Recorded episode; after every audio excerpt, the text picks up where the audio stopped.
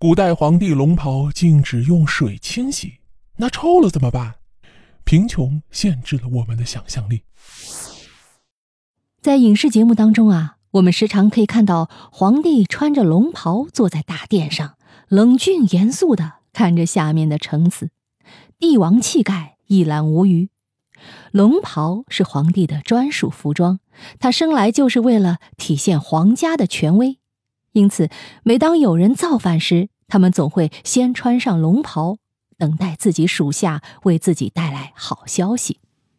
不过，抛开龙袍的权威性而言，对于真正的皇帝来说，龙袍啊更像是枷锁。虽然龙袍是天下制作最精美的服装。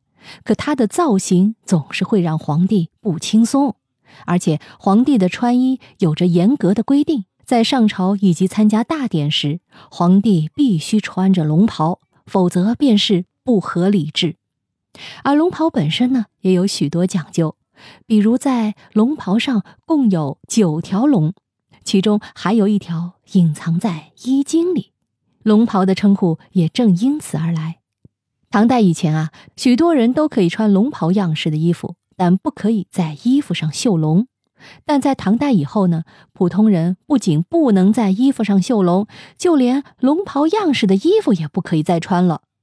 唐高祖更是规定，黄色乃帝王色，只有王室成员才可以用啊。自此以后，黄色就成为了王室专用的颜色，而后世的龙袍大多也以明黄色为主。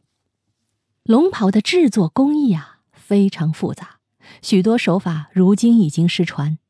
古代皇帝的衣服有专人负责制造，朝廷还会派人督造。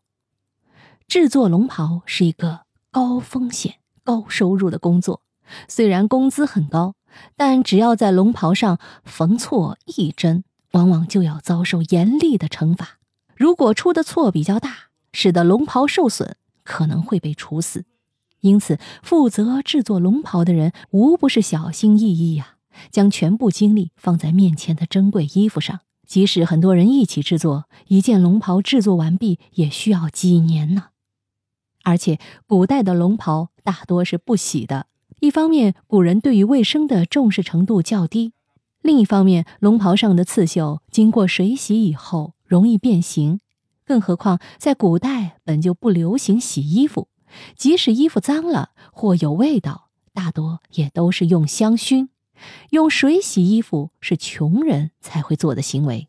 不过如此一来，问题就来了：古代的龙袍基本上永远都不洗，那么它上面的味道如何受得了呢？这个问题的答案其实透露出皇家的财力。龙袍的制作成本极高，基本上要几年才能做出一件。因此，许多人都认为，就算是皇帝也没有多少龙袍，他总是要多次穿的。然而，实际上啊，龙袍制作困难不假，朝廷对于制作龙袍的投入却令人震惊。比如清朝时，光专门负责制作龙袍的呀，就有两千多人啊，而他们的工作就是日夜为皇帝制作龙袍。就算龙袍制作困难，在如此多人的努力下，每年送到宫中的龙袍数量也是非常多的，因此皇帝完全可以换着穿，甚至每件只穿一次。事实上，古代的皇帝就是如此做的。对于他们来说，只要是衣服都穿过，就已经值得世人称赞他们节俭为民了。如果像崇祯那样在衣服上打补丁，那更是一个朝代才出一位。因此，大多数皇帝的龙袍极多，许多衣服可能经过艰辛而漫长的制作，花费大量财力，最终连让皇帝穿上的资格都没有。既然都没有穿龙袍上，自然没有味道。而且，皇帝并非时刻都穿着龙袍，他们只需要在特定的场合穿着龙袍，平日里穿的都是常服。即使衣服真的有味道，也会用香熏掉。当然，只要能做到这一步的，基本上都是历史上有名的节俭皇帝。因为普通皇帝的龙袍根本不可能穿上味道，只能说对于皇家的奢侈，常人还是难以想象啊！